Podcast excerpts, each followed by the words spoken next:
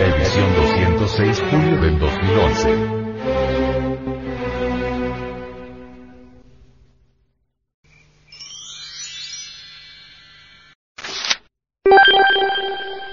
El dogma de la evolución. Hay evolución en el grano que germina, en el tallo que crece, en el árbol que ha echado ramas y frutos. Hay involución en la planta que se marchita, que crece y al fin se convierte en un montón de leños.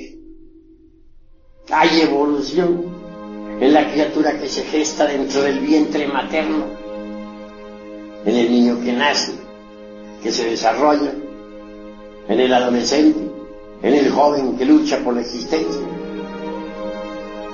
en el hombre maduro y fuerte, etc.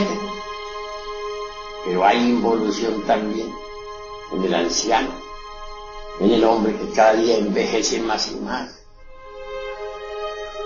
y que al fin entra en estado de decrepitud y muere.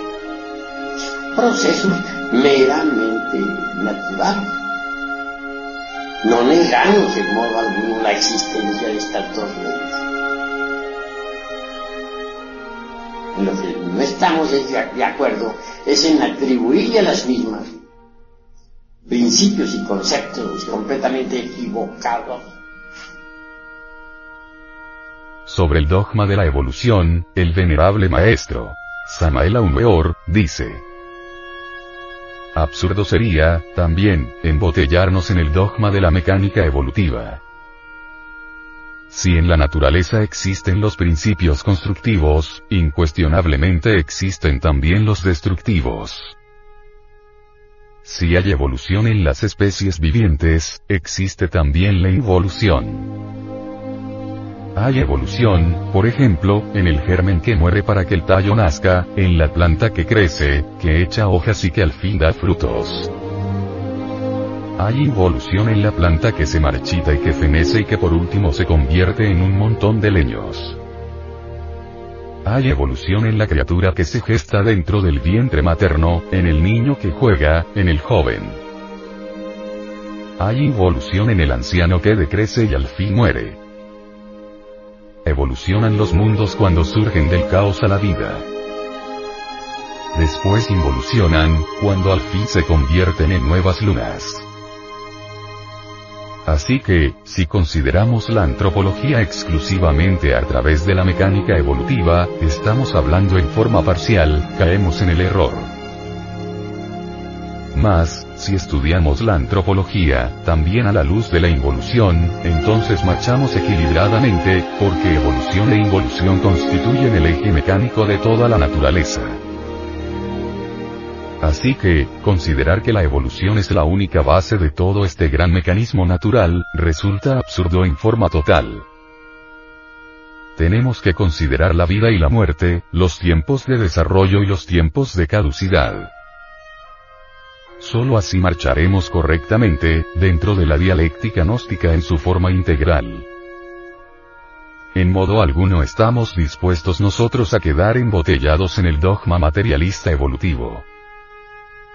Tenemos que estudiar, también, los procesos involutivos de la antropología, o marcharemos por el camino del error. El conflicto intelectivo más agudo del siglo XIX tuvo su escenario en el terreno de las ideas Pasteur y Darwin. Aquella cuestión bastante espinosa relacionada con las formas inferiores de vida y la generación espontánea ocasionó violentos debates cuando Darwin hizo pública su teoría de la evolución. Pasteur lanza en ristre, se fue contra el dogma de la evolución cuando ridiculizó a Julio Michelet, quien en forma absurda describió la vida como originada en una gota de agua marina muy rica en nitrógeno y con un poco de mucosidad o jalea fecundante que posiblemente, al cabo de 10.000 años evolucionó a la dignidad de insecto y en el término de 100.000 años a la de mono y hombre. Pasteur muy sabiamente canceló la teoría de la generación espontánea cuando dijo, No, actualmente no se conoce circunstancia alguna por la que uno puede afirmar que seres microscópicos hayan venido al mundo sin gérmenes ni antecesores que se les parezcan. Todos aquellos que pretenden desmentir esta realidad, no son más que juguetes de las ilusiones, víctimas de experimentos mal realizados, plagados de errores que no saben explicar o que ignoran cómo. Pasteur mostró al auditorio que atentamente le escuchaba, un frasco que contenía materia fermentable desde hacía muchos años. Es obvio que por hallarse el recipiente herméticamente cerrado, los microorganismos del aire no pudieron penetrar en su interior y por tal razón la materia no fermentó. Darwin en una carta anterior al año 1871 escribe textualmente lo siguiente.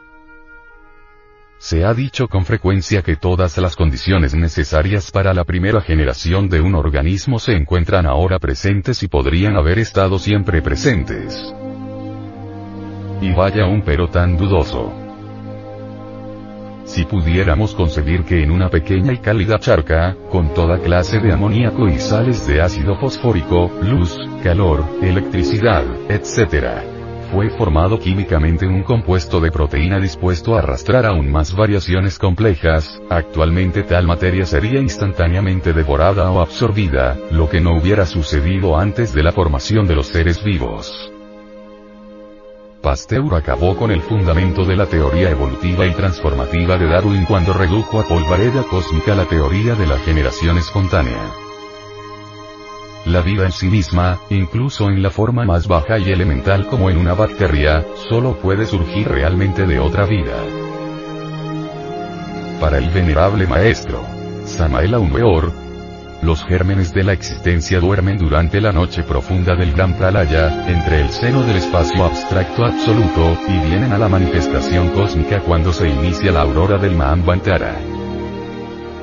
Los gérmenes vivientes durante el día cósmico están sometidos a las leyes de evolución e involución, ritmo, vibración, número, medida y peso. Cada especie tiene en sí misma su prototipo viviente, sus gérmenes originales.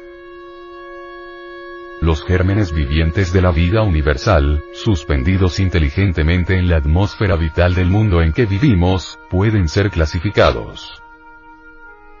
Resulta ostensible, palpable y claro, que el medio ambiente circundante, en cada planeta del inalterable infinito, está sujeto a variados cambios. Es evidente que cada especie germinal específica, exige para su manifestación condiciones vitales claras y precisas. Cualquier espécimen germinal elemental, puede y debe evolucionar y desarrollarse durante su ciclo de actividad particular. Es indudable y hasta axiomático que todo modelo o tipo germinal, involuciona y regresa hacia su estado elemental, primitivo, cuando finaliza su ciclo de actividad. Ejemplo. Los pólipos de las flores, hoy simples microorganismos involucionantes en vía de regreso, fueron en la precedente ronda, espantosos gigantes armados con terribles tentáculos muy semejantes a los de los pulpos marítimos. Los enormes monstruos antediluvianos que otrora asolaban ciudades ciclópeas dejando por doquiera su huella indeleble de terror y muerte, aunque parezca increíble, todavía existen en pleno siglo XXI. Hoy son apenas simples microbios suspendidos en la atmósfera. En un mundo del futuro Mambantara, esos gérmenes de vida se desarrollarán inevitablemente. En el ocaso de la vida terrestre, instantes antes de que la Tierra se haya convertido en una nueva luna, la especie animal intelectual habrá regresado a su estado germinal. Es obvio que después de la muerte del mundo físico los gérmenes humanos continuarán evolucionando en las dimensiones superiores de la naturaleza, hasta retornar al estado elemental, atómico, original. Escrito está con caracteres de fuego en el gran libro de la vida, que al final del gran día cósmico, todo germen vital debe dormir profundamente entre el caos durante siete eternidades.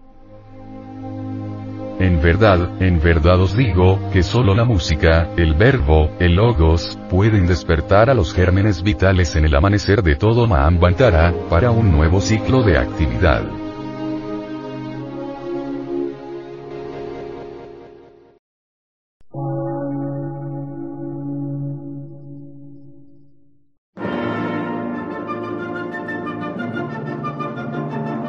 Emisora, gnóstica, transmundial. Por una nueva civilización y una nueva cultura, sobre la faz de la Tierra.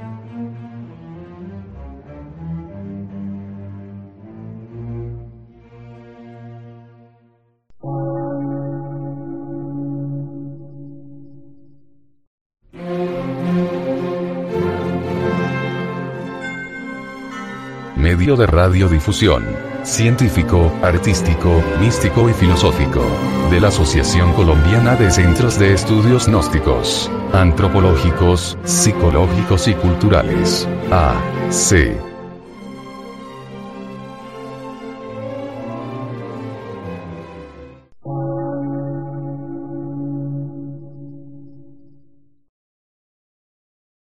Lectura en movimiento. Difusión sin fronteras.